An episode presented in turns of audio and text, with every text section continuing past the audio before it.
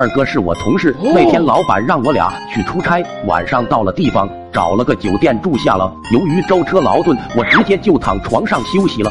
二哥在厕所不停的惨叫，我听了尴尬不已，说道：“书上说香蕉可以通便，你去楼下买两根试试吧。”二哥立马提起裤子夺门而出，而我也迷迷糊糊的睡着了。第二天早上，二哥满脸怒火的瞪着我，你还说香蕉可以通便，我差点被你害死了。这下我有点慌了，咋的了？买的香蕉有问题吗？二哥指着他床上的血迹说：“你看看，我昨晚听了你的狗屁方法，用了香蕉通便，局部都被捅出血了。我一晚上都没睡觉，你却睡得跟个死猪一样，这是人干的事吗？” 听到这里，我不由得陷入了沉思。正当二哥想找我寻仇的时候，他突然菊花一紧，拔腿就奔向了厕所，然后就是一阵噼里啪啦的杂音，最后以一声惊雷收尾。过了一会，二哥走出厕所说：“香蕉真的有通便的效果。”你的狗命暂时保住了，但是我刚才拉的太多，把厕所堵住了。话音刚落，一股臭味就从厕所飘了出来。略微沉思了一下，我就想出了一个妙计。二哥听后赞同不已。我提着茶壶，慢慢的把开水倒进了马桶。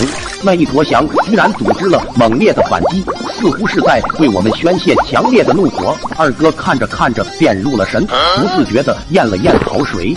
厕所的臭味加重了一百倍，我被熏得睁不开眼睛，朝二哥说道：“快用冷水降温！”眼疾手快的二哥立马按下了马桶上的冲水按钮，费翔心中的怒火也得以平息。但眼看马桶就要满了，我连忙叫二哥别按了。二哥抬起手自证清白，我就按了一下啊！好家伙，原来这按钮下去之后就没弹起来。导致水漫金山了，很快金枝就覆盖了厕所地面。二哥尖叫着想跑，结果拖鞋一滑，直接摔了个狗吃屎。我想过去拉他一把，他无情的拒绝了我的好意，抬起头来给了我一个坚强的笑容，露出了一排泛黄的牙齿。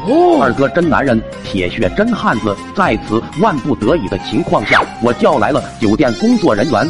我至今都忘不了他们看见厕所的场景和床单上的那一片血迹之后那意味深长的微笑。后来这事传到了老板口中，从此我俩走向了人生巅峰。